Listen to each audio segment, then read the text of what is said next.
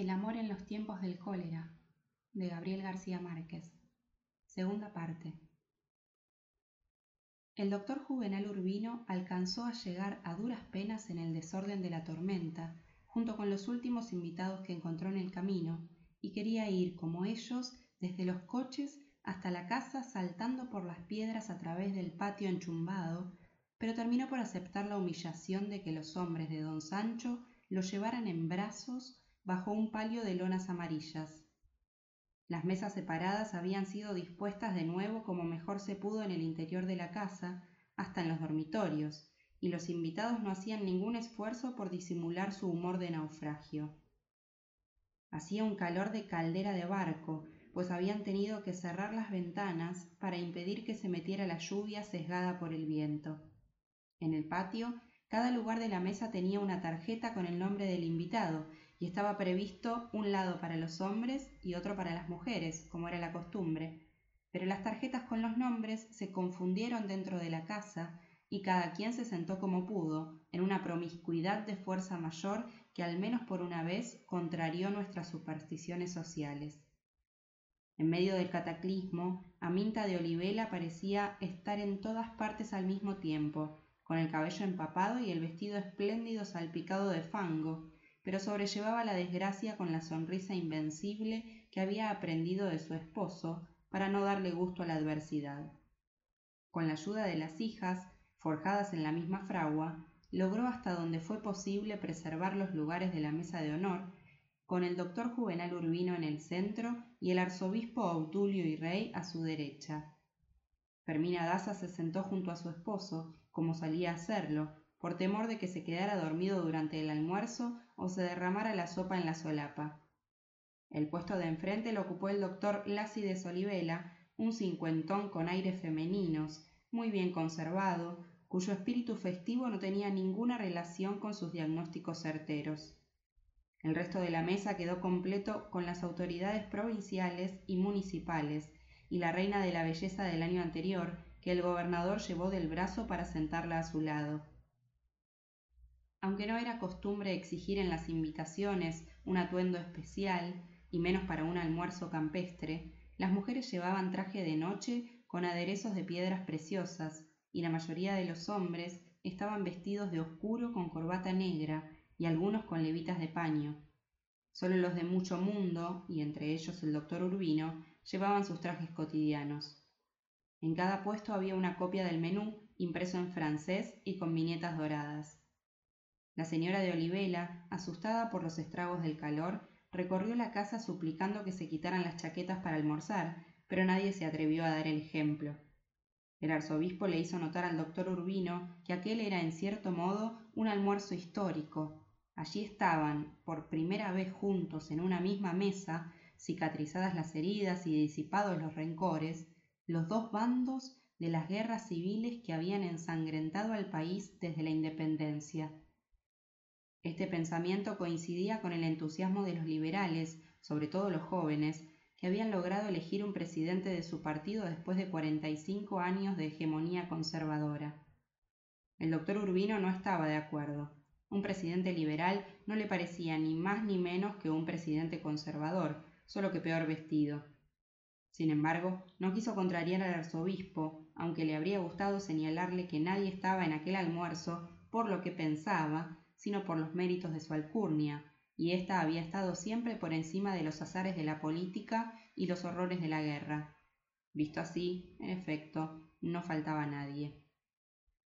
El aguacero cesó de pronto como había empezado, y el sol se encendió de inmediato en el cielo sin nubes, pero la borrasca había sido tan violenta que arrancó de raíz algunos árboles, y el remanso desbordado convirtió el patio en un pantano. El desastre mayor había sido en la cocina, Varios fogones de leña habían sido armados con ladrillos en la parte de atrás de la casa, al aire libre, y apenas si habían tenido tiempo los cocineros de poner los calderos a salvo de la lluvia. Perdieron un tiempo de urgencia achicando la cocina inundada e improvisando nuevos fogones en la galería posterior. Pero a la una de la tarde estaba resuelta la emergencia y solo faltaba el postre encomendado a las monjas de Santa Clara, que se habían comprometido a mandarlo antes de las once. Se temía que el arroyo del camino real se hubiera salido de madre, como ocurría en inviernos menos severos, y en ese caso no sería posible contar con el postre antes de dos horas. Tan pronto como escampó, abrieron las ventanas y la casa se refrescó con el aire purificado por el azufre de la tormenta. Luego ordenaron que la banda ejecutara el programa de valses en la terraza del pórtico, pero solo sirvió para aumentar la ansiedad, porque la resonancia de los cobres dentro de la casa obligaba a conversar a gritos. Cansada de esperar, sonriendo al borde de las lágrimas, Aminta de Olivela dio la orden de servir el almuerzo. El grupo de la Escuela de Bellas Artes inició el concierto en medio de un silencio formal que alcanzó para los compases iniciales de la jazz de Mozart. A pesar de las voces cada vez más altas y confusas y del estorbo de los criados negros de don Sancho que apenas si cabían por entre las mesas con las fuentes humeantes, el doctor Urbino logró mantener un canal abierto para la música hasta el final del programa. Su poder de concentración disminuía año tras año, hasta el punto de que debían anotar en un papel cada jugada de ajedrez para saber por dónde iba. Sin embargo, todavía le era posible ocuparse de una conversación seria sin perder el hilo de un concierto, aunque sin llegar a los extremos magistrales de un director de orquesta alemán, grande amigo suyo en sus tiempos de Austria, que leía la partitura de don Giovanni mientras escuchaba Tannhauser. La segunda pieza del programa, que fue La muerte y la doncella, de Schubert, le pareció ejecutada con un dramatismo fácil. Mientras la escuchaba a duras penas, a través del ruido nuevo de los cubiertos en los platos, mantenía la vista fija en un muchacho de rostro sonrosado que lo saludó con una inclinación de cabeza. Lo había visto en alguna parte, sin duda, pero no recordaba dónde. Le ocurría con frecuencia, sobre todo con los nombres de las personas, aun de las más conocidas, o con una melodía de otros tiempos, y esto le provocaba una angustia tan espantosa que una noche hubiera preferido morir que soportarla hasta el amanecer. Estaba a punto de llegar a ese estado cuando un fogonazo caritativo le alumbró la memoria. El muchacho había sido alumno suyo el año anterior. Se sorprendió de verlo allí, en el reino de los elegidos, pero el doctor Olivela le recordó que era el hijo del ministro de Higiene, que había venido a preparar una tesis de medicina forense. El doctor Juvenal Urbino le hizo un saludo alegre con la mano, y el joven médico se puso de pie y le respondió con una reverencia. Pero ni entonces ni nunca cayó en la cuenta de que era el practicante que había estado con él esa mañana en la casa de Jeremía de Santamur. Aliviado por una victoria más sobre la vejez, se abandonó al lirismo diáfano y fluido de la última pieza del programa que no pudo identificar. Más tarde, el joven chelista del conjunto, que acababa de regresar de Francia, le dijo que era el cuarteto para cuerdas de Gabriel Fauré, a quien el doctor Urbino no había oído nombrar siquiera a pesar de que siempre estuvo muy alerta a las novedades de Europa. Pendiente de él, como siempre, pero sobre todo cuando lo veía ensimismado en público, Fermina Daza dejó de comer y puso su mano terrestre sobre la suya. Le dijo Ya no pienses más en eso. El doctor Urbino le sonrió desde la otra orilla del éxtasis, y fue entonces cuando volvió a pensar en lo que ella temía. Se acordó de Jeremía, expuesto a esa hora dentro del ataúd con su falso uniforme de guerrero y unas condecoraciones de utilería, bajo la mirada acusadora de los niños de los retratos. Se volvió hacia el arzobispo para darle la noticia del suicidio, pero ya la conocía. Se había hablado mucho de eso después de la misa mayor, e inclusive había recibido una solicitud del coronel Jerónimo Argote, en nombre de los refugiados del Caribe, para que fuera sepultado en tierra consagrada. Dijo, la solicitud misma me pareció una falta de respeto. Luego, en un tono más humano, preguntó si se conocía la causa del suicidio. El doctor Urbino le contestó con una palabra correcta que creyó haber inventado en ese instante. Gerontofobia. El doctor Olivela, pendiente de sus invitados más próximos, los desatendió un instante para terciar en el diálogo de su maestro.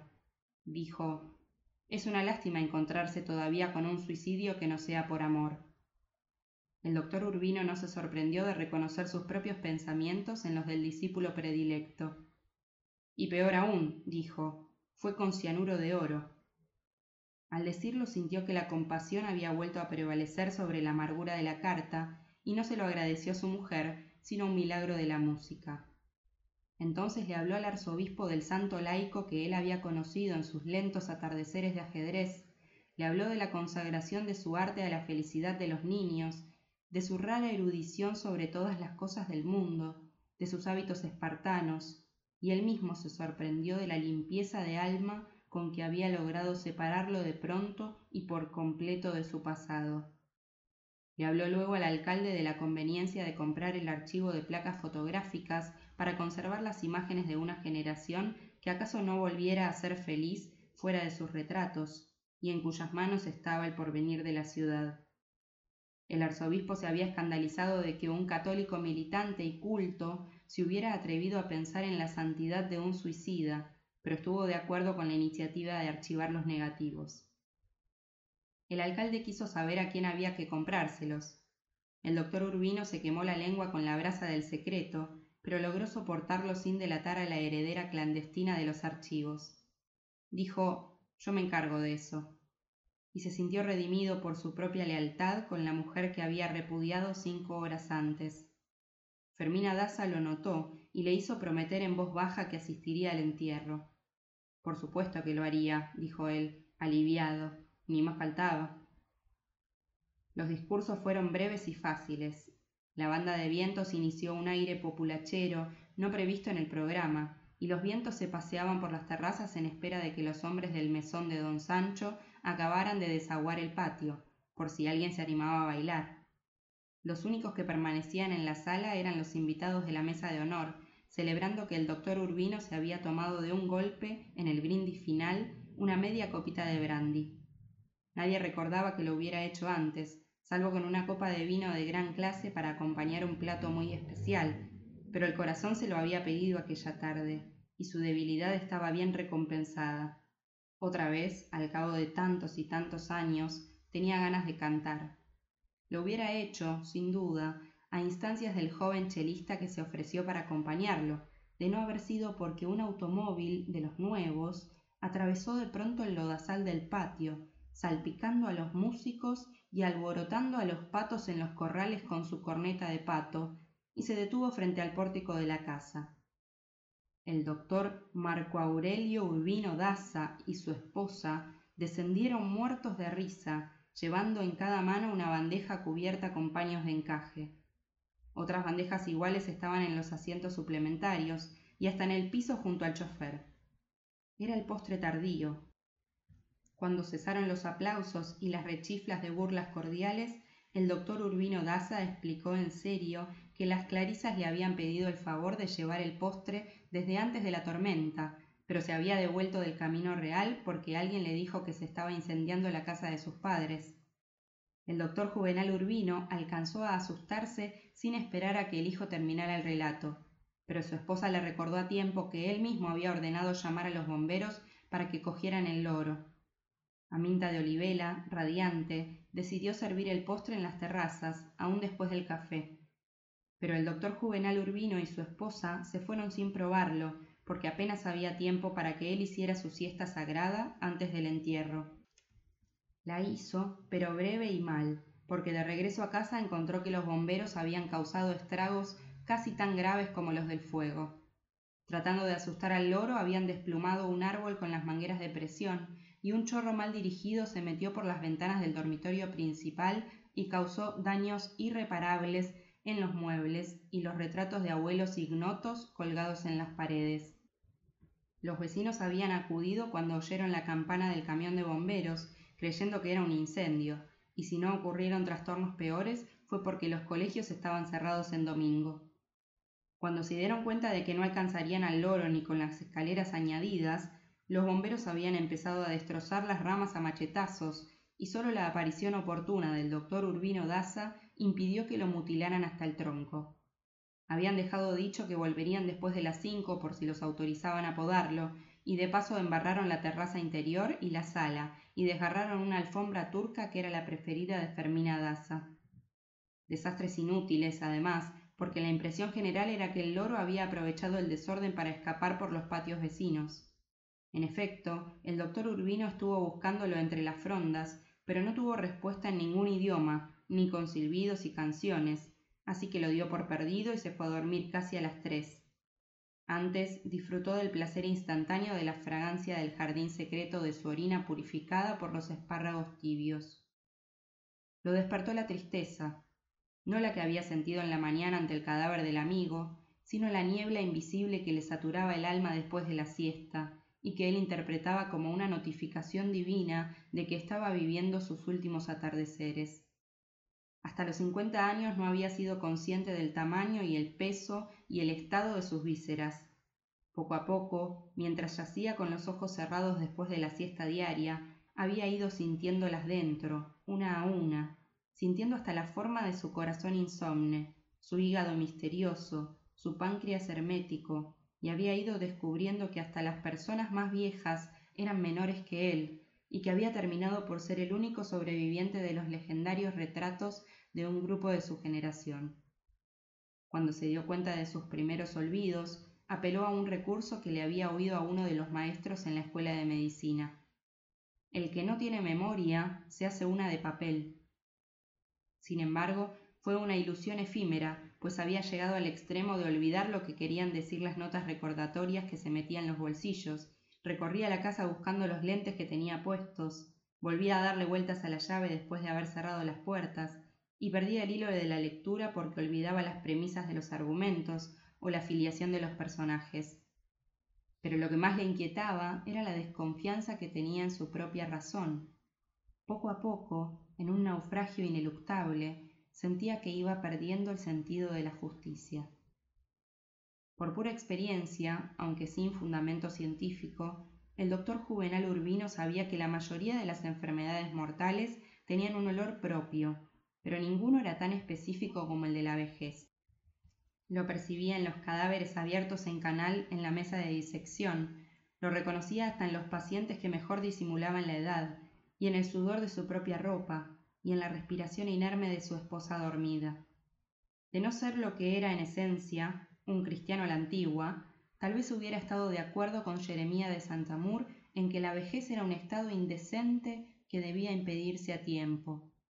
El único consuelo, aun para alguien como él que había sido un buen hombre de cama, era la extinción lenta y piadosa del apetito venéreo, la paz sexual. A los ochenta y un años tenía bastante lucidez para darse cuenta de que estaba prendido a este mundo por unas hilachas tenues que podían romperse sin dolor con un simple cambio de posición durante el sueño, y si hacía lo posible para mantenerlas, era por el terror de no encontrar a Dios en la oscuridad de la muerte. Fermina Daza se había ocupado de restablecer el dormitorio destruido por los bomberos, y un poco antes de las cuatro le hizo llevar al esposo el vaso diario de limonada con hielo picado y le recordó que debía vestirse para ir al entierro.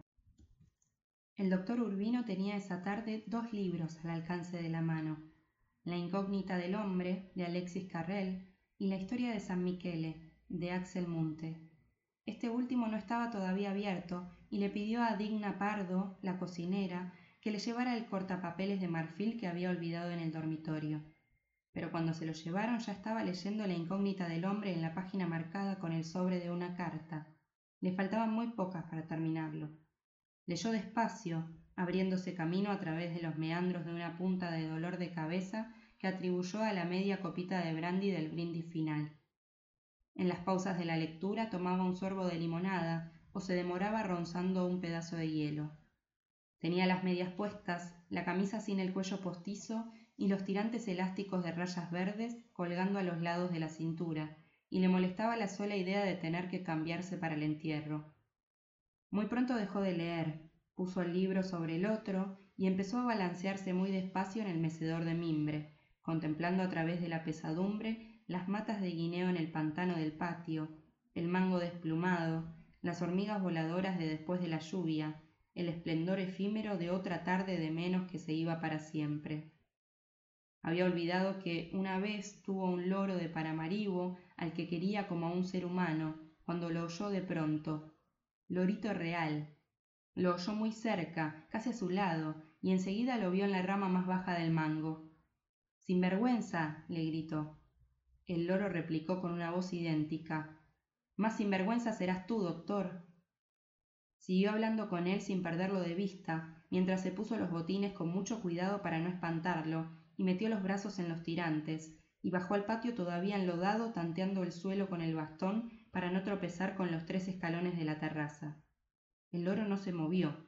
Estaba tan bajo que le puso el bastón para que se parara en la empuñadura de plata, como era su costumbre, pero el loro lo esquivó. Saltó a una rama contigua, un poco más alta pero de acceso más fácil, donde estaba apoyada la escalera de la casa desde antes que vinieran los bomberos. El doctor Urbino calculó la altura y pensó que con subir dos travesaños podía cogerlo. Subió el primero, cantando una canción de cómplice para distraer la atención del animal arisco que repetía las palabras sin la música, pero apartándose de la rama con pasos laterales. Subió el segundo travesaño sin dificultad, agarrado de la escalera con ambas manos, y el loro empezó a repetir la canción completa sin cambiar de lugar. Subió el tercer travesaño y el cuarto enseguida, pues había calculado mal la altura de la rama, y entonces se aferró a la escalera con la mano izquierda y trató de coger al loro con la derecha. Digna Pardo, la vieja sirviente que venía a advertirle que se le estaba haciendo tarde para el entierro, vio de espaldas al hombre subido en la escalera y no podía creer que fuera quien era de no haber sido por las rayas verdes de los tirantes elásticos. Santísimo Sacramento. gritó. Se va a matar. El doctor Urbino agarró el loro por el cuello con un suspiro de triunfo, pero lo soltó de inmediato porque la escalera resbaló bajo sus pies y él se quedó un instante suspendido en el aire y entonces alcanzó a darse cuenta de que se había muerto sin comunión, sin tiempo para arrepentirse de nada ni despedirse de nadie, a las cuatro y siete minutos de la tarde del domingo de Pentecostés. Fermina Daza estaba en la cocina probando la sopa para la cena, cuando oyó el grito de horror de Digna Pardo y el alboroto de la servidumbre de la casa, y enseguida el del vecindario. Tiró la cuchara de probar y trató de correr como pudo con el peso invencible de su edad, gritando como una loca sin saber todavía lo que pasaba bajo las frondas del mango, y con el corazón que le saltó en astillas cuando vio a su hombre tendido boca arriba en el lodo, ya muerto en vida, pero resistiéndose todavía un último minuto al coletazo final de la muerte para que ella tuviera tiempo de llegar. Alcanzó a reconocerla en el tumulto a través de las lágrimas del dolor irrepetible de morirse sin ella, y la miró por última vez para siempre jamás, con los ojos más luminosos, más tristes, y más agradecidos que ella no le vio nunca en medio siglo de vida en común, y alcanzó a decirle con el último aliento Solo Dios sabe cuánto te quise. Fue una muerte memorable, y no sin razón. Apenas terminados sus estudios de especialización en Francia, el doctor Juvenal Urbino se dio a conocer en el país por haber conjurado a tiempo, con métodos novedosos y drásticos, la última epidemia de cólera morbo que padeció la provincia. La anterior, cuando él estaba todavía en Europa, había causado la muerte a la cuarta parte de la población urbana en menos de tres meses, inclusive a su padre, que fue también un médico muy apreciado. Con el prestigio inmediato y una buena contribución del patrimonio familiar, fundó la Sociedad Médica, la primera y la única en las provincias del Caribe durante muchos años, y fue su presidente vitalicio. Logró la construcción del primer acueducto, del primer sistema de alcantarillas, y del mercado público cubierto que permitió sanear el pudridero de la Bahía de las Ánimas. Fue además presidente de la Academia de la Lengua y de la Academia de Historia. El patriarca latino de Jerusalén lo hizo caballero de la Orden del Santo Sepulcro por sus servicios a la Iglesia, y el gobierno de Francia le concedió la Legión de Honor en el grado de comendador. Fue un animador activo de cuantas congregaciones confesionales y cívicas existieron en la ciudad, y en especial de la Junta Patriótica, formada por ciudadanos influyentes sin intereses políticos, que presionaban a los gobiernos y al comercio local con ocurrencias progresistas demasiado audaces para la época. Entre estas, la más memorable fue el ensayo de un globo aerostático que en el vuelo inaugural llevó una carta hasta San Juan de la Ciénaga, mucho antes de que se pensara en el correo aéreo como una posibilidad racional. También fue suya la idea del centro artístico, que fundó la Escuela de Bellas Artes en la misma casa donde todavía existe, y patrocinó durante muchos años los Juegos Florales de Abril. Solo él logró lo que había parecido imposible durante un siglo, la restauración del teatro de la comedia, convertido en gallera y criadero de gallos desde la colonia.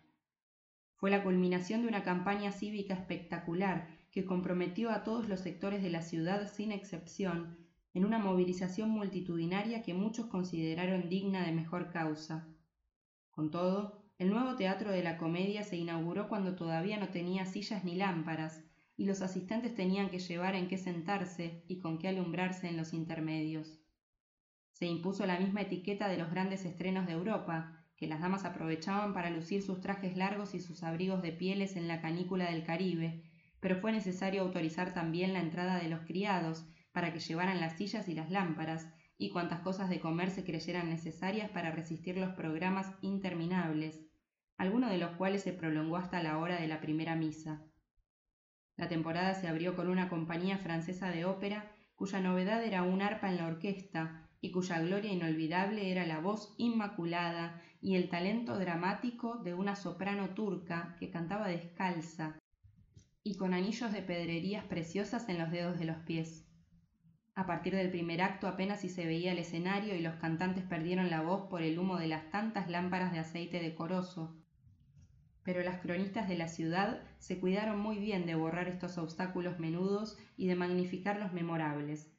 Fue sin duda la iniciativa más contagiosa del doctor Urbino, pues la fiebre de la ópera contaminó hasta los sectores menos pensados de la ciudad y dio origen a toda una generación de Isoldas y Otelos y Aidas y Sigfridos.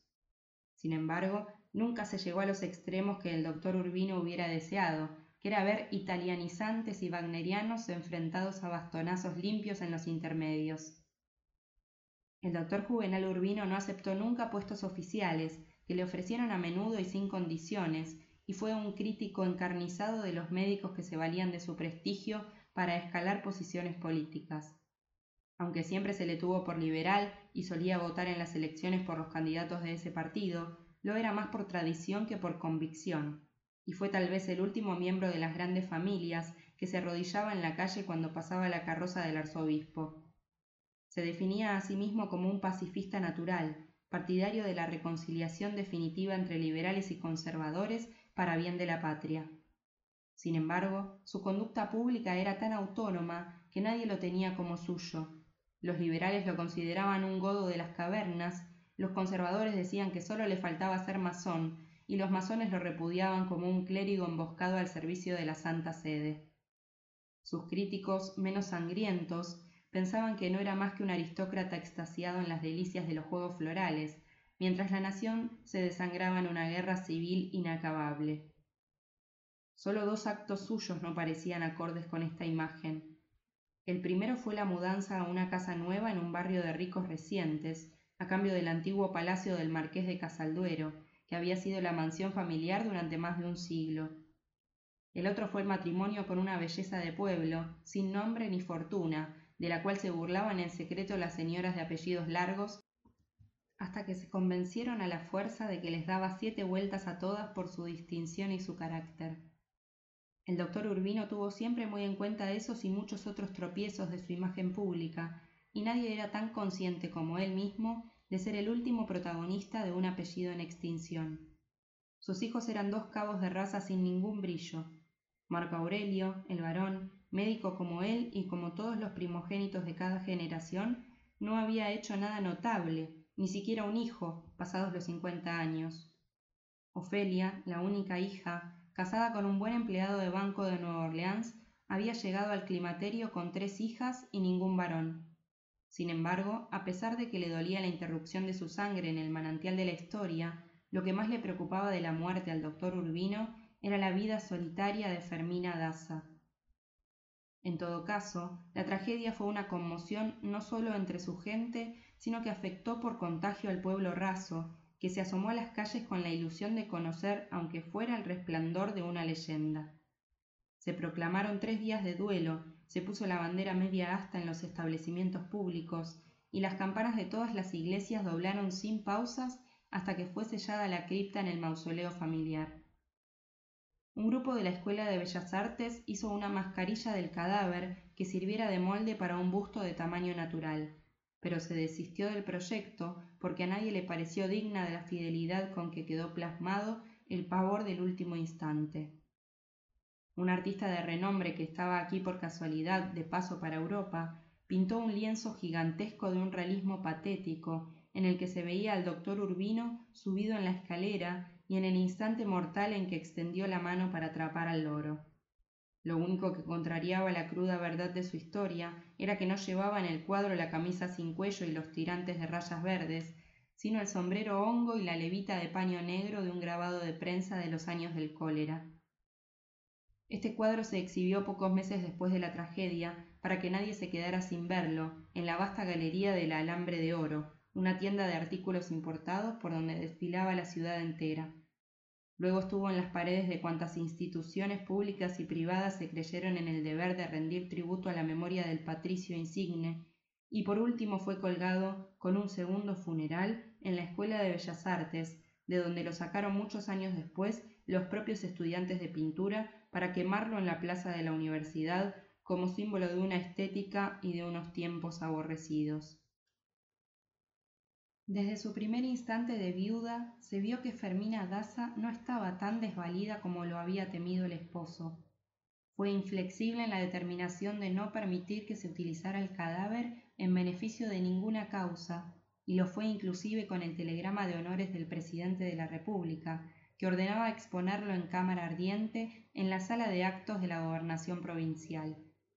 Con la misma serenidad se opuso a que fuera velado en la catedral, como se lo pidió el arzobispo en persona, y sólo admitió que estuviera allí durante la misa de cuerpo presente de los oficios fúnebres.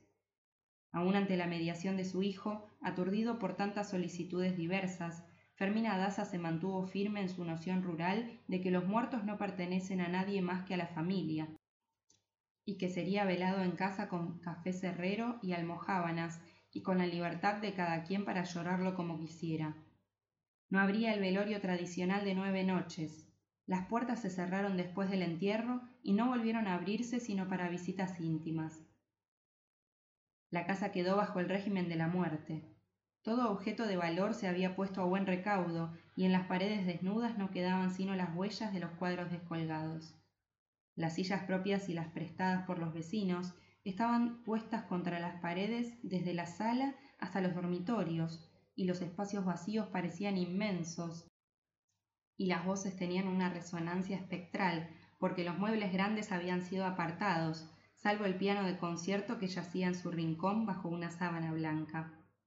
En el centro de la biblioteca, sobre el escritorio de su padre, estaba tendido sin ataúd el que fuera juvenal urbino de la calle, con el último espanto petrificado en el rostro, y con la capa negra y la espada de guerra de los caballeros del Santo Sepulcro. A su lado, de luto íntegro, trémula pero muy dueña de sí, Fermina Daza recibió las condolencias sin dramatismo, sin moverse apenas, hasta las once de la mañana del día siguiente, cuando despidió al esposo desde el pórtico diciéndole adiós con un pañuelo.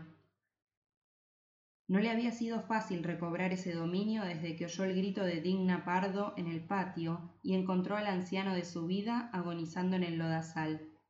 Su primera reacción fue de esperanza, porque tenía los ojos abiertos y un brillo de luz radiante que no le había visto nunca en las pupilas.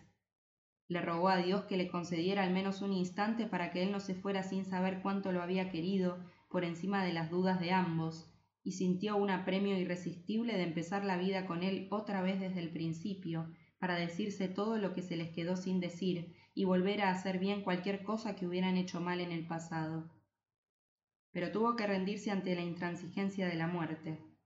Su dolor se descompuso en una cólera ciega contra el mundo y aun contra ella misma, y eso le infundó el dominio y el valor para enfrentarse sola a su soledad. Desde entonces no tuvo una tregua, pero se cuidó de cualquier gesto que pareciera un alarde de su dolor. El único momento de un cierto patetismo, por lo demás involuntario, fue a las once de la noche del domingo cuando llevaron el ataúd episcopal todavía oloroso a Zapolín de Barco, con manijas de cobre y forros de seda colchonada. El doctor Urbino Daza ordenó cerrarlo de inmediato, pues la casa estaba enrarecida por el vapor de tantas flores en el calor insoportable, y él creía haber percibido las primeras sombras moradas en el cuello de su padre. Una voz distraída se oyó en el silencio. A esa edad ya uno está medio podrido en vida, antes que cerraran el ataúd, Fermina Daza se quitó el anillo matrimonial y se lo puso al marido muerto, y luego le cubrió la mano con la suya, como siempre lo hizo cuando lo sorprendía divagando en público. Nos veremos muy pronto, le dijo. Florentino Ariza, invisible entre la muchedumbre de notables, sintió una lanza en el costado. Fermina Daza no lo había distinguido en el tumulto de los primeros pésames, aunque nadie iba a estar más presente ni había de ser más útil que él en las urgencias de aquella noche. Fue él quien puso orden en las cocinas desbordadas para que no faltara el café, consiguió sillas suplementarias cuando no fueron suficientes las de los vecinos y ordenó poner en el patio las coronas sobrantes cuando ya no cabía una más en la casa. Se ocupó de que no faltara el brandy para los invitados del doctor Lassi de Solivela, que habían conocido la mala noticia en el apogeo de las bodas de plata, y se vinieron en estampida a continuar la parranda sentados en círculo bajo el palo de mango. Fue el único que supo reaccionar a tiempo cuando el loro fugitivo apareció medianoche en el comedor, con la cabeza alzada y las alas extendidas, lo que causó un escalofrío de estupor en la casa, pues parecía una manda de penitencia. Florentino Ariza lo agarró por el cuello sin darle tiempo de gritar alguna de sus consignas insensatas y lo llevó a la caballeriza en la jaula cubierta. Así hizo todo, con tanta discreción y tal eficacia, que a nadie se le ocurrió pensar que fuera una intromisión en los asuntos ajenos, sino al contrario, una ayuda impagable en la mala hora de la casa. Era lo que parecía, un anciano servicial y serio. Tenía el cuerpo óseo y derecho, la piel parda y lampiña, los ojos ávidos detrás de los espejuelos redondos con monturas de metal blanco, y un bigote romántico de punteras engomadas, un poco tardío para la época. Tenía los últimos mechones de los aladares peinados hacia arriba y pegados con gomina en el centro del cráneo reluciente como solución final a una calvicie absoluta. Su gentileza natural y sus maneras lánguidas cautivaban de inmediato, pero también se tenían como dos virtudes sospechosas en un soltero empedernido. Había gastado mucho dinero, mucho ingenio y mucha fuerza de voluntad para que no se le notaran los setenta y seis años que había cumplido el último marzo, y estaba convencido en la soledad de su alma de haber amado en silencio mucho más que nadie jamás en este mundo. La noche de la muerte del doctor Urbino estaba vestido como lo sorprendió la noticia, que era como estaba siempre a pesar de los calores infernales de junio, de paño oscuro con chaleco un lazo de cinta de seda en el cuello de celuloide, un sombrero de fieltro y un paraguas de raso negro que además le servía de bastón. Pero cuando empezó a clarear, desapareció del velorio por dos horas y regresó fresco con los primeros soles, bien afeitado y oloroso a lociones de tocador. Se había puesto una levita de paño negro de las que ya no se usaban sino para los entierros y los oficios de Semana Santa, un cuello de pajarita con la cinta de artista en lugar de la corbata, y un sombrero hongo. También llevaba el paraguas, y entonces no solo por costumbre, pues estaba seguro de que iba a llover antes de las doce, y se lo hizo saber al doctor Urbino Daza por si le era posible anticipar el entierro. Intentaron, en efecto, porque Florentino Ariza pertenecía a una familia de navieros y él mismo era presidente de la Compañía Fluvial del Caribe, y esto permitía suponer que entendía de pronósticos atmosféricos pero no pudieron concretar a tiempo a las autoridades civiles y militares, las corporaciones públicas y privadas, la banda de guerra y la de bellas artes, y las escuelas y congregaciones religiosas que ya estaban de acuerdo para las once, de modo que el entierro previsto como un acontecimiento histórico terminó en desbandada por el aguacero arrasador. Fueron muy pocos los que llegaron chapaleando en el lodo hasta el mausoleo de la familia, protegido por una ceiba colonial cuya fronda continuaba por encima del muro del cementerio. Bajo esa misma fronda, pero en la parcela exterior destinada a los suicidas, los refugiados del Caribe habían sepultado la tarde anterior a Jeremía de Santamur y a su perro junto a él, de acuerdo con su voluntad. Florentino Ariza fue uno de los pocos que llegaron hasta el final del entierro. Quedó ensopado hasta la ropa interior y llegó despavorido a su casa por el temor de contraer una pulmonía al cabo de tantos años de cuidados minuciosos y precauciones excesivas. Se hizo preparar una limonada caliente con un chorro de brandy, se la tomó en la cama con dos tabletas de fenaspirina y sudó a mares envuelto en una manta de lana hasta que recobró el buen clima del cuerpo. Cuando volvió al velorio se sentía con el ánimo entero. Fermina Daza había asumido de nuevo el mando de la casa, que estaba barrida y en estado de recibir, y había puesto en el altar de la biblioteca un retrato del esposo muerto pintado a pastel, con una banda de luto en el marco. A las ocho había tanta gente y el calor era tan intenso como la noche anterior, pero después del rosario alguien hizo circular la súplica de retirarse temprano para que la viuda descansara por primera vez desde la tarde del domingo. Fermina Daza despidió la mayoría junto al altar, pero acompañó al último grupo de amigos íntimos hasta la puerta de la calle, para cerrarla ella misma, como lo había hecho siempre. Se disponía a hacerlo con el último aliento cuando vio a Florentino Ariza vestido de luto en el centro de la sala desierta. Se alegró, porque hacía muchos años que lo había borrado de su vida, y era la primera vez que lo veía a conciencia, depurado por el olvido. Pero antes de que pudiera agradecerle la visita, él se puso el sombrero en el sitio del corazón, trémulo y digno, y reventó el absceso que había sido el sustento de su vida. Fermina, le dijo, he esperado esta ocasión durante más de medio siglo para repetirle una vez más el juramento de mi fidelidad eterna y mi amor para siempre. Fermina Daza se habría creído frente a un loco si no hubiera tenido motivos para pensar que Florentino Ariza estaba en aquel instante inspirado por la gracia del Espíritu Santo. Su impulso inmediato fue maldecirlo por la profanación de la casa cuando aún estaba caliente en la tumba el cadáver de su esposo, pero se lo impidió la dignidad de la rabia. Lárgate, le dijo, y no te dejes ver nunca más en los años que te queden de vida. Volvió a abrir por completo la puerta de la calle que había empezado a cerrar y concluyó Espero sean muy pocos. Cuando oyó apagarse los pasos en la calle solitaria, cerró la puerta muy despacio, con la tranca y los cerrojos, y se enfrentó sola a su destino. Nunca hasta ese momento había tenido una conciencia plena del peso y el tamaño del drama que ella misma había provocado cuando apenas tenía dieciocho años y que había de perseguirla hasta su muerte. Lloró por primera vez desde la tarde del desastre, sin testigos, que era su único modo de llorar.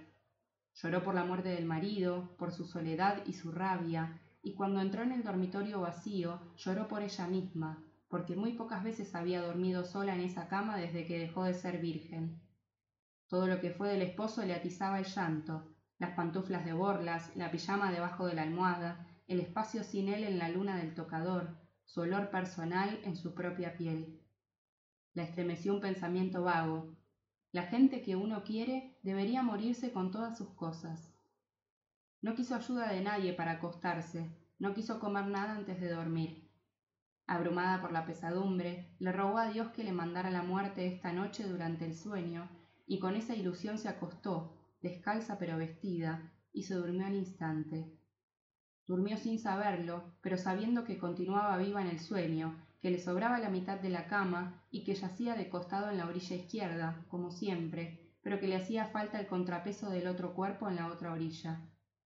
Pensando dormida, pensó que nunca más podría dormir así, y empezó a sollozar dormida, y durmió sollozando sin cambiar de posición en su orilla, hasta mucho después de que acabaron de cantar los gallos y la despertó el sol indeseable de la mañana sin él.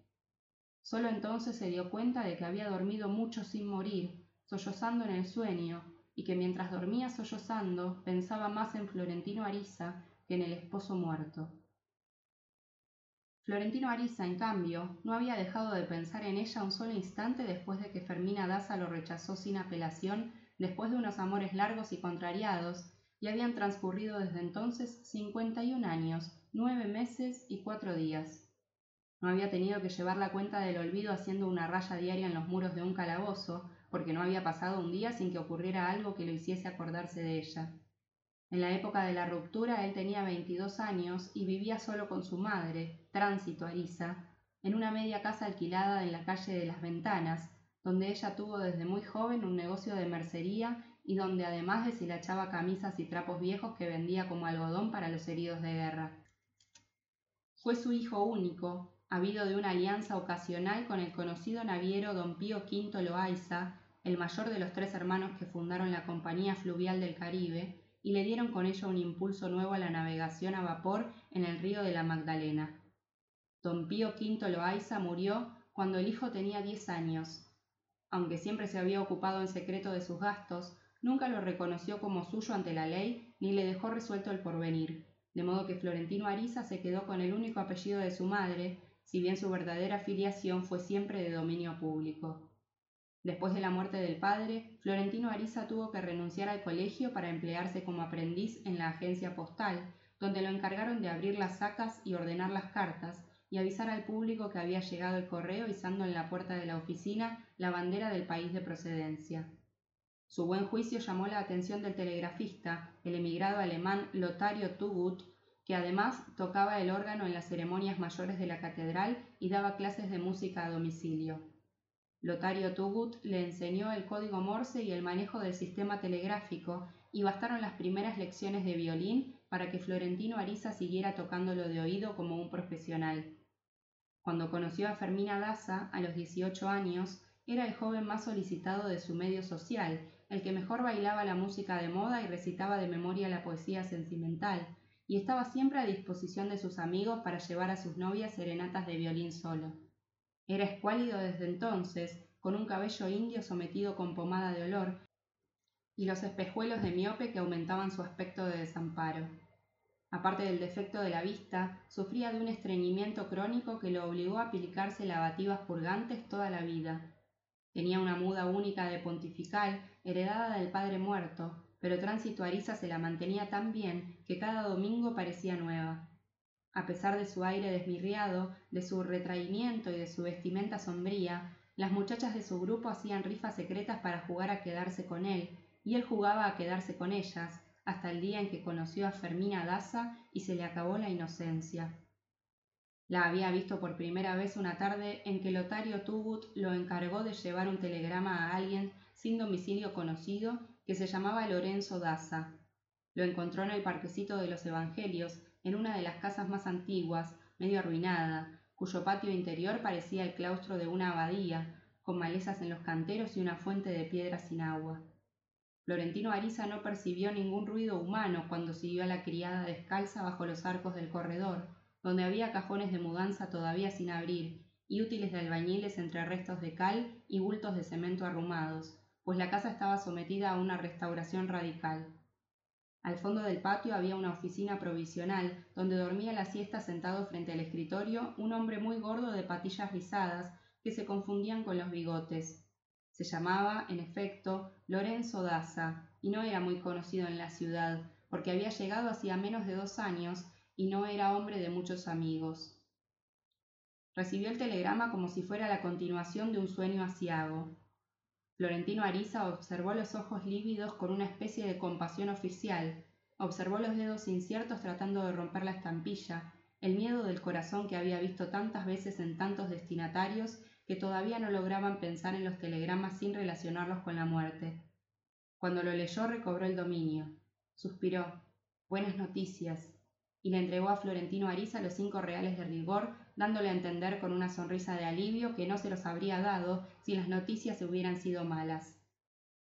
Luego lo despidió con un apretón de manos que no era de uso con un mensajero del telégrafo, y la criada lo acompañó hasta el portón de la calle, no tanto para conducirlo como para vigilarlo. Hicieron el mismo recorrido en sentido contrario por el corredor de arcadas, pero esta vez supo Florentino Ariza que había alguien más en la casa, porque la claridad del patio estaba ocupada por una voz de mujer que repetía una lección de lectura. Al pasar frente al cuarto de coser, vio por la ventana a una mujer mayor y a una niña, sentadas en dos sillas muy juntas, y ambas siguiendo la lectura en el mismo libro que la mujer mantenía abierto en el regazo. Le pareció una visión rara, la hija enseñando a leer a la madre. La apreciación era incorrecta solo en parte, porque la mujer era la tía y no la madre de la niña, aunque la había criado como si lo fuera. La lección no se interrumpió, pero la niña levantó la vista para ver quién pasaba por la ventana, y esa mirada casual fue el origen de un cataclismo de amor que medio siglo después aún no había terminado. Lo único que Florentino Ariza pudo averiguar de Lorenzo Daza fue que había venido de San Juan de la Ciénaga con la hija única y la hermana soltera poco después de la peste del cólera, y quienes lo vieron desembarcar no dudaron de que venía para quedarse, pues traía todo lo necesario para una casa bien guarnecida. La esposa había muerto cuando la hija era muy niña. La hermana se llamaba Escolástica, tenía cuarenta años y estaba cumpliendo una manda con el hábito de San Francisco cuando salía a la calle, y solo el cordón en la cintura cuando estaba en casa. La niña tenía trece años y se llamaba igual que la madre muerta, Fermina. Se suponía que Lorenzo Daza era hombre de recursos porque vivía bien sin oficio conocido y había comprado con dinero en rama la casa de los Evangelios, cuya restauración debió costarle por lo menos el doble de los doscientos pesos oro que pagó por ella. La hija estaba estudiando en el colegio de la presentación de la Santísima Virgen, donde las señoritas de sociedad aprendían desde hacía dos siglos el arte y el oficio de ser esposas diligentes y sumisas. Durante la colonia y los primeros años de la República, solo recibían a las herederas de apellidos grandes, pero las viejas familias arruinadas por la independencia tuvieron que someterse a las realidades de los nuevos tiempos y el colegio abrió sus puertas a todas las aspirantes que pudieran pagarlo, sin preocuparse de sus pergaminos, pero con la condición esencial de que fueran hijas legítimas de matrimonios católicos. De todos modos era un colegio caro, y el hecho de que Fermina Daza estudiara allí era por sí solo un indicio de la situación económica de la familia, aunque no lo fuera de su condición social. Estas noticias alentaron a Florentino Ariza, pues le indicaban que la bella adolescente de ojos almendrados estaba al alcance de sus sueños. Sin embargo, el régimen estricto de su padre se reveló muy pronto como un inconveniente insalvable. Al contrario de las otras alumnas, que iban al colegio en grupos o acompañadas por una criada mayor, Fermina Daza iba siempre con la tía soltera y su conducta indicaba que no le estaba permitida ninguna distracción. Fue de ese modo inocente como Florentino Ariza inició su vida sigilosa de cazador solitario. Desde las siete de la mañana se sentaba solo en el escaño menos visible del parquecito, fingiendo leer un libro de versos a la sombra de los almendros, hasta que veía pasar a la doncella imposible con el uniforme de rayas azules, las medias con ligas hasta las rodillas, los botines masculinos de cordones cruzados y una sola trenza gruesa con un lazo en el extremo que le colgaba en la espalda hasta la cintura. Caminaba con una altivez natural, la cabeza erguida, la vista inmóvil, el paso rápido, la nariz afilada, con la cartera de los libros apretada con los brazos en cruz contra el pecho, y con un modo de andar de venada que la hacía parecer inmune a la gravedad. A su lado, marcando el paso a duras penas, la tía, con el hábito pardo y el cordón de San Francisco, no dejaba el menor resquicio para acercarse. Florentino Ariza las veía pasar de ida y regreso cuatro veces al día y una vez los domingos a la salida de la misa mayor, y con ver a la niña le bastaba. Poco a poco fue idealizándola, atribuyéndole virtudes improbables, sentimientos imaginarios, y al cabo de dos semanas ya no pensaba más que en ella. Así que decidió mandarle una esquela simple escrita por ambos lados con su preciosa letra de escribano. Pero la tuvo varios días en el bolsillo, pensando cómo entregarla, y mientras lo pensaba, escribía varios pliegos más antes de acostarse, de modo que la carta original fue convirtiéndose en un diccionario de requiebros inspirados en los libros que había aprendido de memoria de tanto leerlos en las esperas del parque. Buscando el modo de entregar la carta, trató de conocer a algunas estudiantes de la presentación, pero estaban demasiado lejos de su mundo. Además, al cabo de muchas vueltas, no le pareció prudente que alguien se enterara de sus pretensiones. Sin embargo, logró saber que Fermina Daza había sido invitada a un baile de sábado unos días después de su llegada, y que el padre no le había permitido asistir con una frase terminante. Cada cosa se hará a su debido tiempo. La carta tenía más de sesenta pliegos escritos por ambos lados, cuando Florentino Ariza no pudo resistir más la opresión de su secreto y se abrió sin reservas a su madre, la única persona con quien se permitía algunas confidencias. Tránsito Ariza se conmovió hasta las lágrimas por el candor del hijo en asuntos de amores y trató de orientarlo con sus luces. Empezó por convencerlo de que no entregara el mamotreto lírico con el que solo lograría asustar a la niña de sus sueños, a quien suponía tan verde como él en los negocios del corazón. El primer paso, le dijo, era lograr que ella se diera cuenta de su interés, para que su declaración no la fuera a tomar por sorpresa y tuviera tiempo de pensar. Pero sobre todo, le dijo, a la primera que tienes que conquistar no es a ella, sino a la tía. Ambos consejos eran sabios, sin duda, pero tardíos. En realidad, el día en que Fermina Daza descuidó un instante la lección de lectura que estaba dándole a la tía y levantó la vista para ver quién pasaba por el corredor, Florentino Ariza la había impresionado por su aura de desamparo. Por la noche, durante la comida, su padre había hablado del telegrama, y fue así como ella supo qué había ido a hacer Florentino Ariza a la casa y cuál era su oficio. Estas noticias aumentaron su interés, pues para ella, como para tanta gente de la época, el invento del telégrafo tenía algo que ver con la magia. Así que reconoció a Florentino Ariza desde la primera vez que lo vio leyendo bajo los árboles del parquecito, aunque no le dejó ninguna inquietud mientras la tía no la hizo caer en la cuenta de que había estado allí desde hacía varias semanas. Después, cuando lo vieron también los domingos a la salida de misa, la tía acabó de convencerse de que tantos encuentros no podían ser casuales.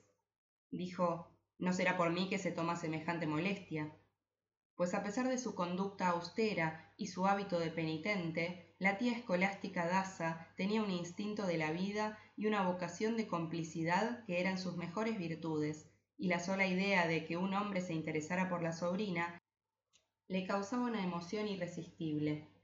Sin embargo, Fermina Daza estaba todavía a salvo hasta de la simple curiosidad del amor, y lo único que le inspiraba Florentino Ariza era un poco de lástima, porque le pareció que estaba enfermo.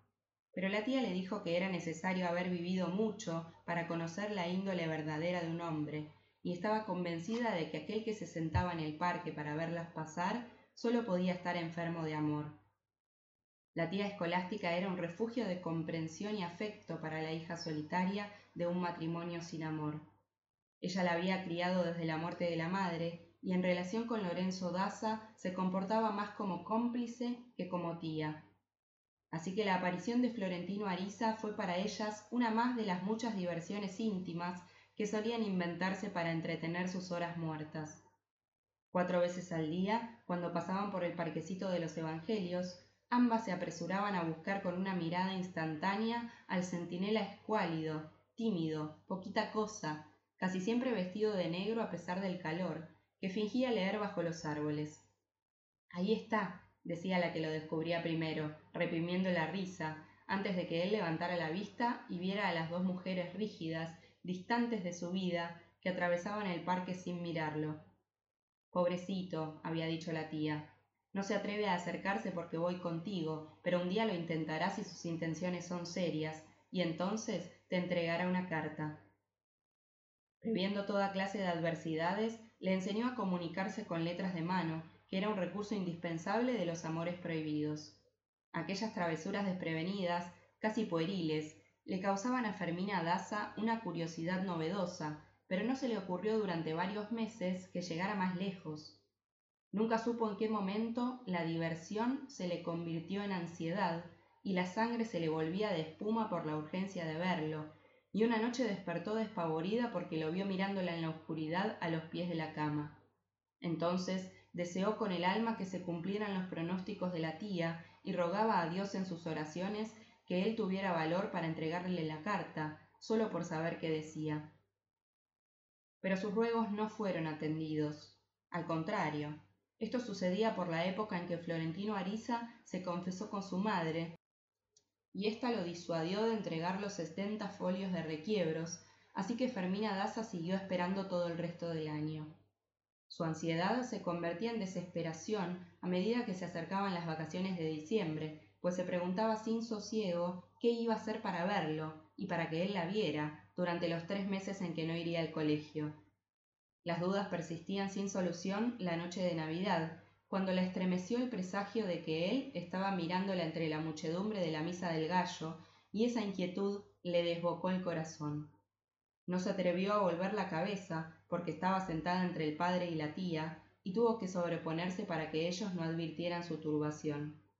Pero en el desorden de la salida lo sintió tan inminente, tan nítido en el tumulto, que un poder irresistible la obligó a mirar por encima del hombro cuando abandonaba el templo por la nave central, y entonces vio, a dos palmos de sus ojos, los otros ojos de hielo, el rostro lívido, los labios petrificados por el susto del amor. Trastornada por su propia audacia, se agarró del brazo de la tía escolástica para no caer, y ésta sintió el sudor glacial de la mano a través del mitón de encaje, y la reconfortó con una señal imperceptible de complicidad sin condiciones. En medio del estruendo de los cohetes y los tambores de la nación, de las farolas de colores en los portales y el clamor de muchedumbres ansiosas de paz, Florentino Ariza vagó como un sonámbulo hasta el amanecer, viendo la fiesta a través de las lágrimas, aturdido por la alucinación de que era él y no Dios el que había nacido aquella noche. El delirio aumentó la semana siguiente, a la hora de la siesta, cuando pasó sin esperanzas por la casa de Fermina Daza y vio que ella y la tía estaban sentadas bajo los almendros del portal. Era una repetición a la intemperie del cuadro que había visto la primera tarde en la alcoba del costurero, la niña tomándole la lección de lectura a la tía. Pero Fermina Daza estaba cambiada sin el uniforme escolar, pues llevaba una túnica de hilo con muchos pliegues que le caían desde los hombros como un peplo, y tenía en la cabeza una guirnalda de gardenias naturales que le daba la apariencia de una diosa coronada. Florentino Ariza se sentó en el parque, donde estaba seguro de ser visto, y entonces no apeló al recurso de la lectura fingida, sino que permaneció con el libro abierto y con los ojos fijos en la doncella ilusoria, que no le devolvió ni una mirada de caridad.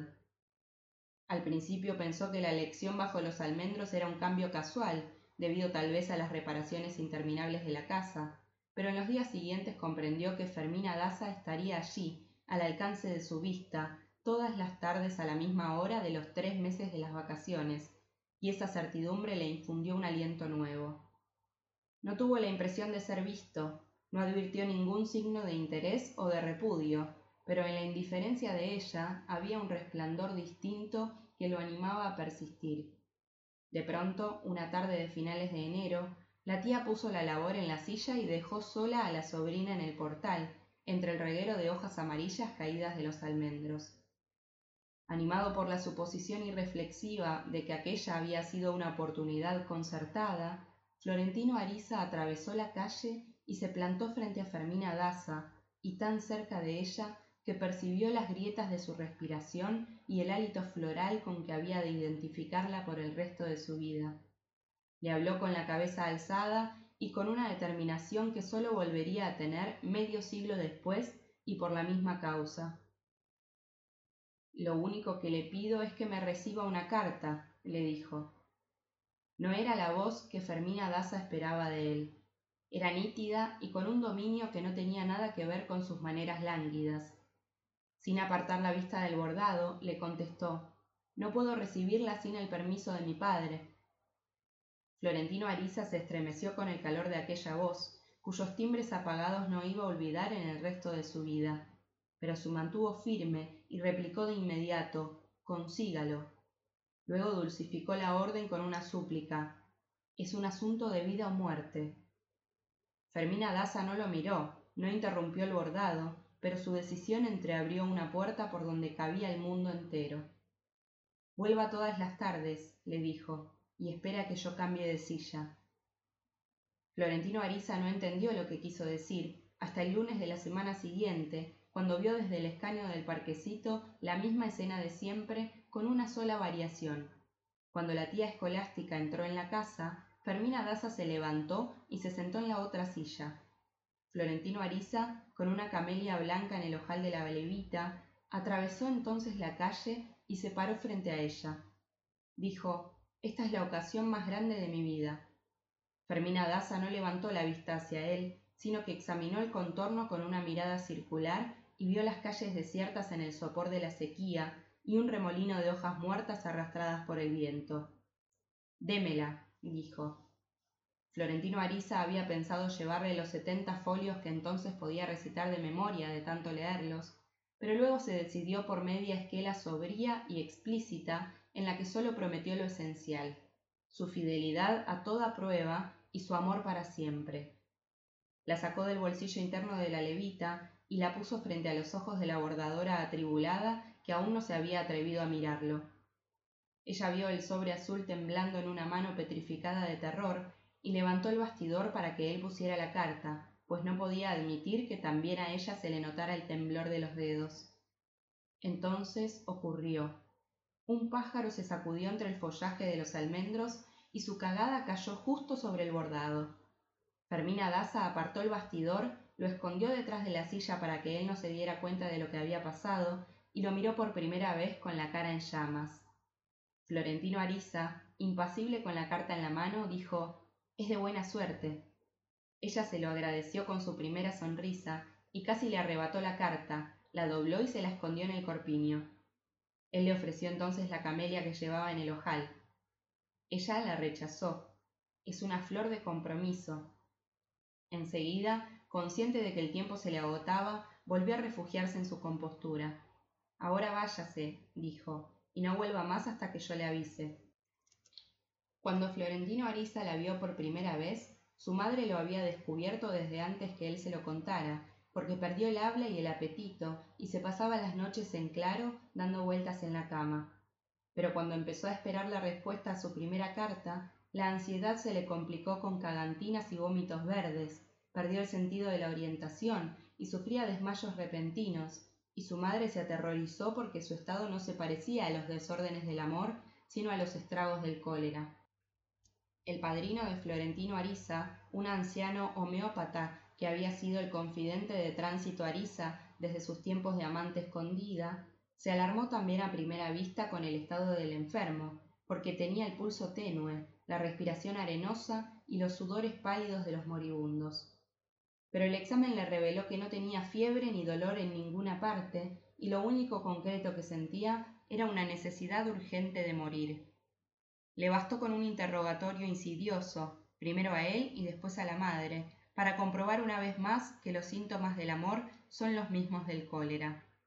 Prescribió infusiones de flores de tilo para entretener los nervios y sugirió un cambio de aires para buscar el consuelo en la distancia, pero lo que anhelaba Florentino Ariza era todo lo contrario, gozar de su martirio. Tránsito Ariza era una cuarentona libre con un instinto de la felicidad malogrado por la pobreza, y se complacía en los sufrimientos del hijo como si fueran suyos.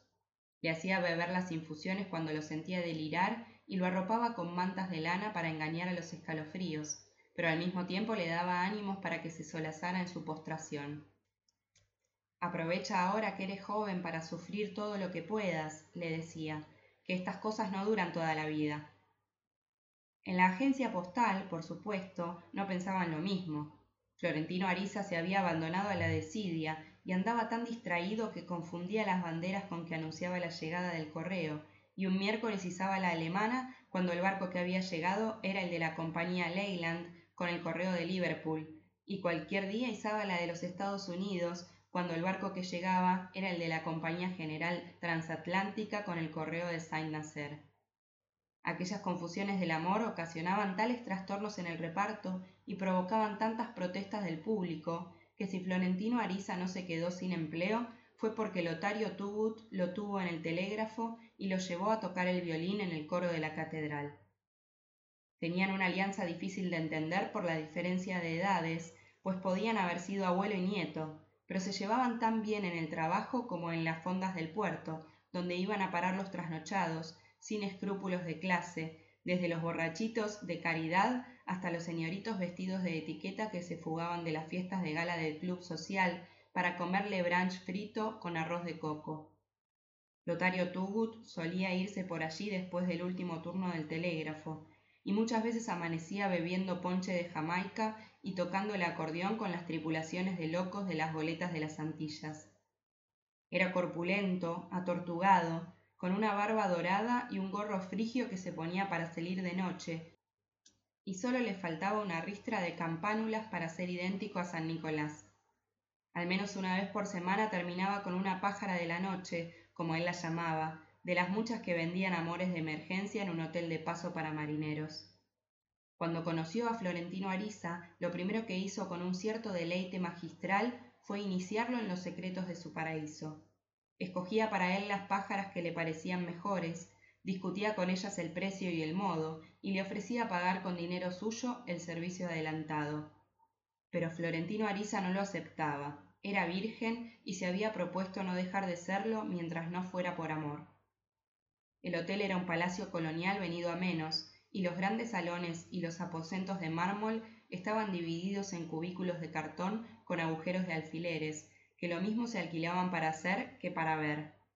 Se hablaba de fisgones a quienes les habían vaciado un ojo con agujas de tejer, de otro que reconoció a su propia esposa en la que estaba espiando, y de caballeros de alcurnia que entraban disfrazados de verduleras para desfogarse con los contramaestres de paso, y de tantos otros percances de aguaitadores y agualtados, que la sola idea de asomarse al cuarto contiguo le resultaba pavorosa a Florentino Ariza.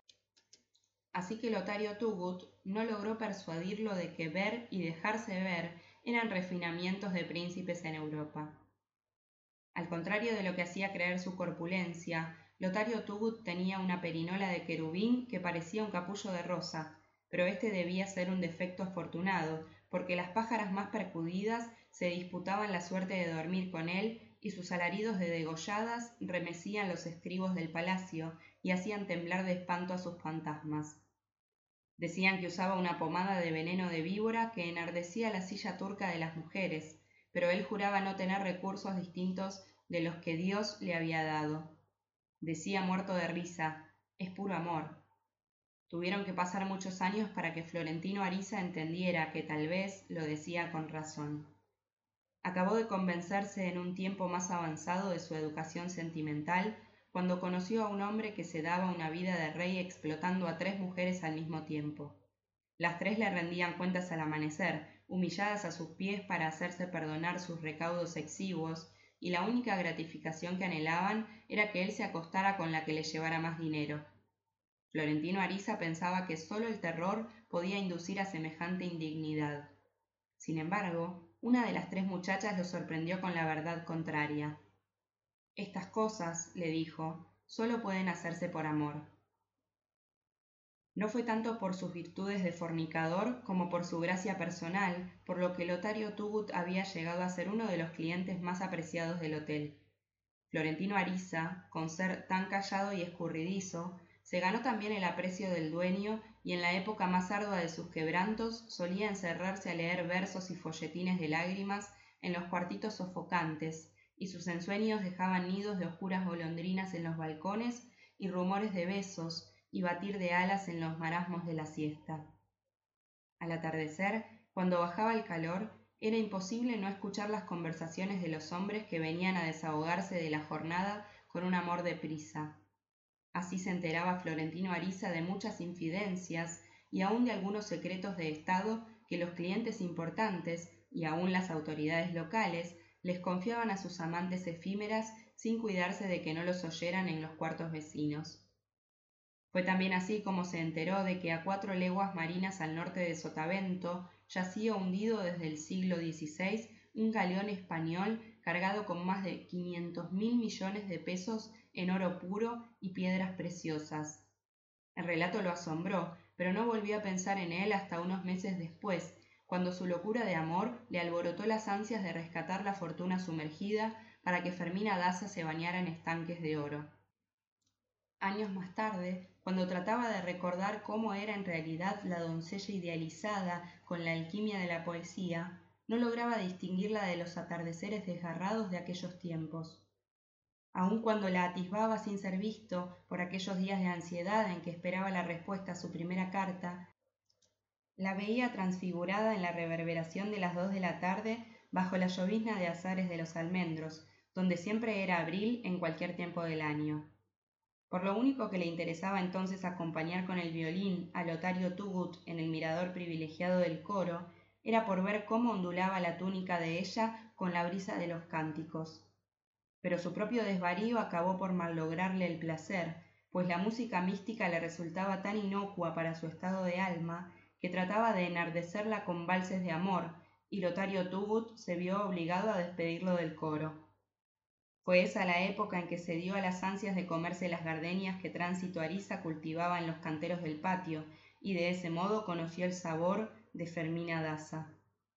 Fue también la época en que encontró por casualidad en un baúl de su madre un frasco de un litro de agua de colonia que vendían de contrabando los marineros de la Hamburg American Line, y no resistió la tentación de probarla para buscar otros sabores de la mujer amada. Siguió bebiendo del frasco hasta el amanecer, emborrachándose de Fermina Daza con tragos abrasivos, primero en las fondas del puerto y después absorto en el mar desde las escolleras donde hacían amores de consolación los enamorados sin techo, hasta que sucumbió a la inconsciencia. Tránsito Ariza, que lo había esperado hasta las seis de la mañana con el alma en un hilo, lo buscó en los escondites menos pensados, y poco después del mediodía lo encontró revolcándose en un charco de vómitos fragantes en un recodo de la bahía donde iban a recalar los abogados. Aprovechó la pausa de la convalecencia para reprenderlo por la pasividad con que esperaba la contestación de la carta. Le recordó que los débiles no entrarían jamás en el reino del amor, que es un reino inclemente y mezquino, y que las mujeres solo se entregan a los hombres de ánimo resuelto, porque les infunden la seguridad que tanto ansían para enfrentarse a la vida. Florentino Ariza asimiló la lección tal vez más de lo debido. Tránsito Ariza no pudo disimular un sentimiento de orgullo, más concupiscente que maternal, cuando lo vio salir de la mercería con el vestido de paño negro, el sombrero duro y el lazo lírico en el cuello de celuloide, y le preguntó en broma si iba para un entierro. Él contestó con las orejas encendidas, es casi lo mismo. Ella se dio cuenta de que apenas podía respirar de miedo, pero su determinación era invencible. Le hizo las advertencias finales, le echó la bendición y le prometió muerta de risa otra botella de agua de Colonia para celebrar juntos la conquista. Desde que entregó la carta, un mes antes, él había contrariado muchas veces la promesa de no volver al parquecito, pero había tenido buen cuidado de no dejarse ver. Todo seguía igual.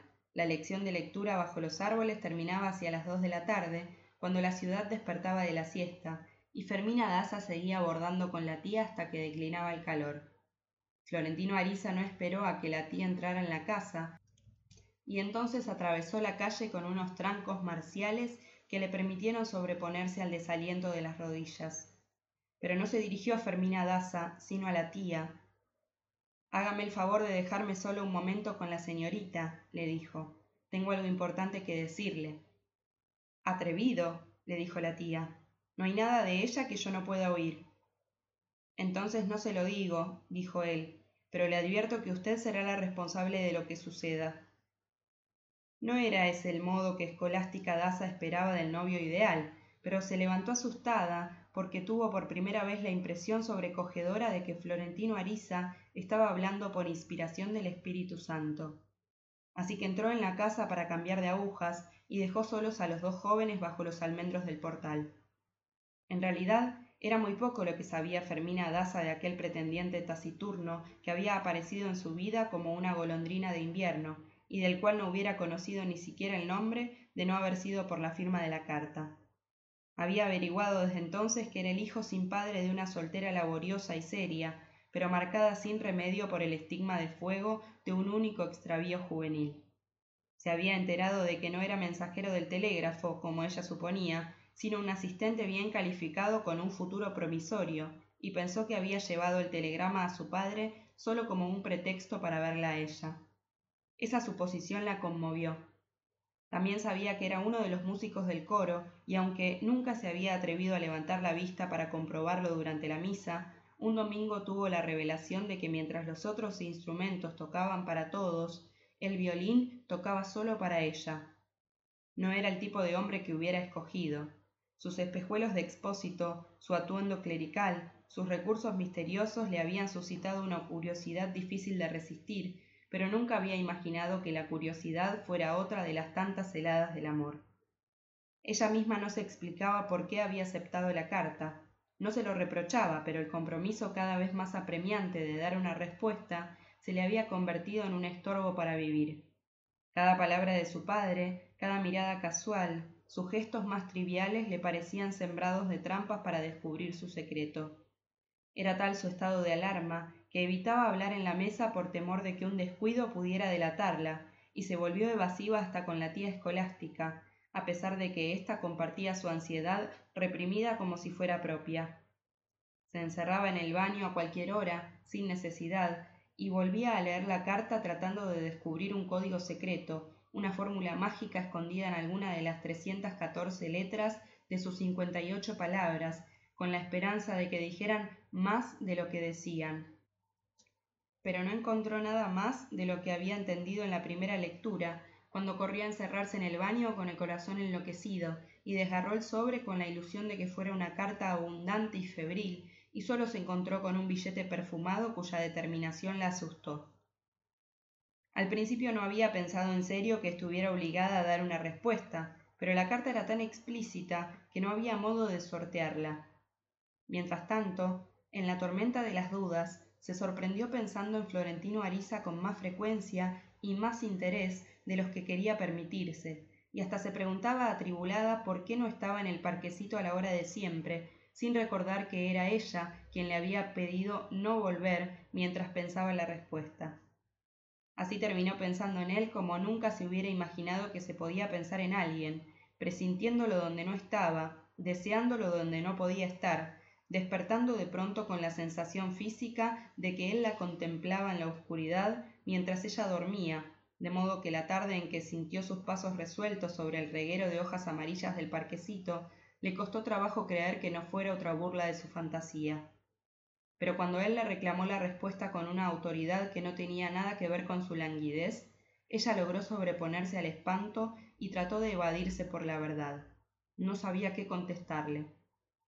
Sin embargo, Florentino Ariza no había salvado un abismo para amedrentarse con las siguientes. Si aceptó la carta, le dijo, es de mala urbanidad no contestarla. Ese fue el final del laberinto.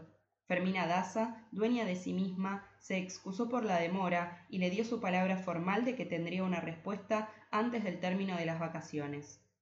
Cumplió. El último viernes de febrero, tres días antes de la reapertura de los colegios, la tía escolástica fue a la oficina de telégrafo a preguntar cuánto costaba un telegrama para el pueblo de Piedras de Moler que ni siquiera figuraba en la lista de servicios. Se dejó atender por Florentino Ariza como si nunca se hubieran visto. Pero al salir fingió olvidar en el mostrador un breviario empastado en piel de lagartija, dentro del cual había un sobre de papel de lino con viñetas doradas. Trastornado por la dicha, Florentino Ariza pasó el resto de la tarde comiendo rosas y leyendo la carta, repasando la letra por letra, una y otra vez, y comiendo más rosas cuanto más la leía, y a medianoche la había leído tanto y había comido tantas rosas que su madre tuvo que barbearlo como a un ternero para que se tragara una pócima de aceite de ricino. Fue el año del enamoramiento encarnizado. Ni el uno ni el otro tenían vida para nada distinto de pensar en el otro, para soñar con el otro, para esperar las cartas con tanta ansiedad como las contestaban. Nunca en aquella primavera de delirio, ni en el año siguiente, tuvieron ocasión de comunicarse de viva voz. Más aún, desde que se vieron por primera vez hasta que él le reiteró su determinación medio siglo más tarde, no habían tenido nunca una oportunidad de verse a solas ni de hablar de su amor. Pero en los primeros tres meses no pasó un solo día sin que se escribieran, y en cierta época hasta dos veces diarias, hasta que la tía escolástica se asustó con la voracidad de la hoguera que ella misma había ayudado a encender. Después de la primera carta, que llevó a la oficina del telégrafo con un rescoldo de venganza contra su propia suerte, había permitido el intercambio de mensajes casi diarios en encuentros callejeros que parecían casuales, pero no tuvo valor para patrocinar una conversación, por banal y momentánea que fuera. Sin embargo, al cabo de tres meses, comprendió que la sobrina no estaba a merced de una aventurera juvenil, como le pareció al principio, y que su propia vida estaba amenazada por aquel incendio de amor. En verdad, Escolástica Daza no tenía otro modo de subsistencia que la caridad del hermano, y sabía que su carácter tiránico no le perdonaría jamás semejante burla a su confianza. Pero a la hora de la decisión final no tuvo corazón para causarle a la sobrina el mismo infortunio irreparable que ella había tenido que pastorear desde la juventud, y le permitió servirse de un recurso que le dejaba una ilusión de inocencia. Fue un método simple, Fermina Daza ponía su carta en algún escondite del recorrido diario entre la casa y el colegio, y en esa misma carta le indicaba a Florentino Ariza dónde esperaba encontrar la respuesta. Florentino Ariza hacía lo mismo. De ese modo, los conflictos de conciencia de la tía escolástica les fueron transferidos por el resto del año a los bautisterios de las iglesias, los huecos de los árboles, las grietas de las fortalezas coloniales en ruinas. A veces encontraban las cartas empapadas de lluvia, sucias de lodo, desgarradas por la adversidad, y algunas se perdieron por motivos diversos, pero siempre encontraron el modo de reanudar el contacto. Florentino Ariza escribía todas las noches sin piedad para consigo mismo, envenenándose letra por letra con el humo de las lámparas de aceite decoroso en la trastienda de la mercería, y sus cartas iban haciéndose más extensas y lunáticas cuanto más se esforzaba por imitar a sus poetas preferidos de la biblioteca popular, que ya para esa época estaba llegando a los ochenta volúmenes. Su madre, que con tanto ardor lo había incitado a solazarse en su tormento, empezó a alarmarse por su salud. Te vas a gastar el seso, le gritaba desde el dormitorio cuando oía cantar los primeros gallos. No hay mujer que merezca tanto. Pues no recordaba haber conocido a nadie en semejante estado de perdición. Pero él no le hacía caso. A veces llegaba a la oficina sin dormir, con los cabellos alborotados de amor, después de haber dejado la carta en el escondite previsto para que Fermina Daza la encontrara de paso hacia el colegio. Ella, en cambio, sometida a la vigilancia del padre y a la acechanza viciosa de las monjas, apenas si lograba completar medio folio del cuaderno escolar encerrada en los baños o fingiendo tomar notas durante la clase. Pero no solo por las prisas y sobresaltos, sino también por su carácter, las cartas de ella eludían cualquier escollo sentimental y se reducían a contar incidentes de su vida cotidiana con el estilo servicial de un diario de navegación. En realidad, eran cartas de distracción, destinadas a mantener las brasas vivas, pero sin poner la mano en el fuego, mientras que Florentino Ariza se incineraba en cada línea. Ansioso de contagiarla de su propia locura, le mandaba versos de miniaturista grabados con la punta de un alfiler en los pétalos de las camelias. Fue él y no ella quien tuvo la audacia de poner un mechón de su cabello dentro de una carta, pero no recibió nunca la respuesta anhelada, que era una hebra completa de la trenza de Fermina Daza. Consiguió al menos que diera un paso más, pues desde entonces ella empezó a mandarle nervaduras de hojas disecadas en diccionarios, alas de mariposas, plumas de pájaros mágicos, y le regaló de cumpleaños un centímetro cuadrado del hábito de San Pedro Claver, de los que se vendían a escondidas por aquellos días a un precio inalcanzable para una colegiala de su edad. Una noche, sin ningún anuncio, Fermina Daza despertó asustada por una serenata de violín solo con un vals solo. La estremeció la clarividencia de que cada nota era una acción de gracias por los pétalos de sus herbarios, por los tiempos robados a la aritmética para escribir sus cartas, por el susto de los exámenes pensando más en él que en las ciencias naturales. Pero no se atrevió a creer que Florentino Ariza fuera capaz de semejante imprudencia. La mañana siguiente, durante el desayuno, Lorenzo Daza no podía resistir la curiosidad. En primer término, porque no sabía qué significaba una sola pieza en el lenguaje de las serenatas, y en segundo término, porque a pesar de la atención con que la escuchó, no había logrado precisar en qué casa había sido. La tía escolástica, con una sangre fría que le devolvió el aliento a la sobrina, aseguró haber visto a través de los visillos del dormitorio que el violinista solitario estaba del otro lado del parque y dijo que en todo caso una pieza sola era una notificación de ruptura. En su carta de ese día, Florentino Ariza confirmó que era él quien había llevado la serenata y que el vals había sido compuesto por él y tenía el nombre con que conocía a Fermina Daza en su corazón, la diosa coronada. No volvió a tocarlo en el parque, pero solía hacerlo en noches de luna en sitios elegidos a propósito para que ella lo escuchara sin sobresaltos en la alcoba. Uno de sus sitios preferidos era el cementerio de los pobres, expuesto al sol y a la lluvia en una colina indigente donde dormían los gallinazos, y donde la música lograba resonancias sobrenaturales. Más tarde aprendió a conocer la dirección de los vientos y así estuvo seguro de que su voz llegaba hasta donde debía.